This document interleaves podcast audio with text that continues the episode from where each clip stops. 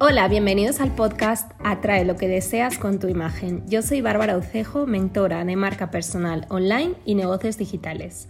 Espero que disfrutes este episodio que se titula Banderas rojas a la hora de contratar marketing digital. Me acuerdo el día en el que pensé que lo mejor que podía hacer para lograr mis objetivos de ventas era contratar una agencia de marketing digital o un trafficker que me hiciera una campaña de publicidad que me trajera leads, es decir, clientes potenciales de calidad que compraran mi programa de mentoría online. Después, a raíz de trabajar con decenas de colegas que, al igual que yo, quieren monetizar su conocimiento en el mundo online, me di cuenta que esta conclusión a la que llegué yo la tienen todos o casi todos, a menos que se crucen con una bárbara que les cuente sobre las banderas rojas de dejar tu éxito en manos ajenas. No es este el episodio para hablar mal de nadie que yo haya contratado. Es más, si alguna vez te contraté y estás escuchando esto, no me estoy inspirando en ti para escribirlo. Así que tranquilo. Más bien esto surge de todas las bondades que he encontrado en hacerme cargo de esta parte. Obviamente con ayuda externa de mentores muy buenos que, que me han costado mucho más que una agencia, pero cuyos resultados también me han salido mucho más rentables. Lo que te puedo decir es que tener el control técnico, tecnológico y comunicativo, que son las tres subpromesas que yo puedo ofrecer ahora mismo y que son necesarias para que se cumpla mi gran promesa con los clientes, que es tener un negocio digital rentable con tu marca personal, no hubiera sido posible si yo no hubiera cometido el error de dejar mi campaña en manos de agencias y traffickers antes de saber lo mínimo para supervisarlos. Hay agencias muy profesionales a las que sin tú saber supervisarlos, seguramente te van a hacer un trabajo excelente, porque son éticas y sus resultados los avalan.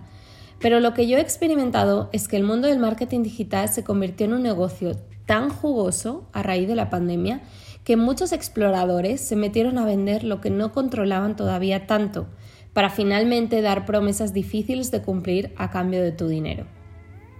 Entonces yo descubrí que todos los emprendedores digitales que quisieran vender sus servicios con su marca personal tenían que evitar el error que yo cometí y gracias a él me di cuenta que yo podía darles esas bases. Incluso diría que nivel avanzado de conocimiento de campañas de conversión, tanto orgánicas como pagadas, para que el día que quieran delegarlo lo hagan a profesionales cuyas promesas sean coherentes y les sean totalmente transparentes con los resultados. Yo resumo en tres las banderas rojas que si ves debes salir huyendo y ponerte tú manos a la obra con tu marketing digital. Pero seguro hay muchas más banderas rojas. La primera es que quieran montar tu campaña sobre su cuenta comercial en lugar de sobre la tuya. Esto hablando de Facebook Ads.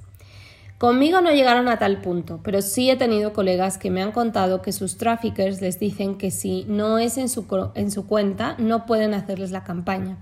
Esto es una mentira como una casa, más bien será su política y literalmente mis colegas me han contado que sus traffickers les han dicho que no podrían hacerlo sobre la cuenta del cliente porque si no estarían compartiendo su conocimiento y estrategia y entonces ya no los necesitarían. Sí, sí, así como lo oyes. La segunda bandera roja es que no te den reportes semanales basados en datos sobre el avance, éxito o fracaso de la campaña. En, Facebook Ads hay unas pocas métricas que son clave para saber si tu campaña está dando los resultados esperados. Por ejemplo, el CTR, el CPL, los registros completados. Si tu tráfico o agencia no te comparte cuál es el número ideal de cada métrica y cuál es el resultado que se está dando en tu campaña y si éste se acerca a ese número ideal, lo que te está dando es una opinión, no un reporte basado en datos. Y la tercera bandera roja es que no te hablen del resultado esperado de número de conversiones en campañas de conversión y por tanto de ROAS, es decir, el retorno de la inversión en publicidad.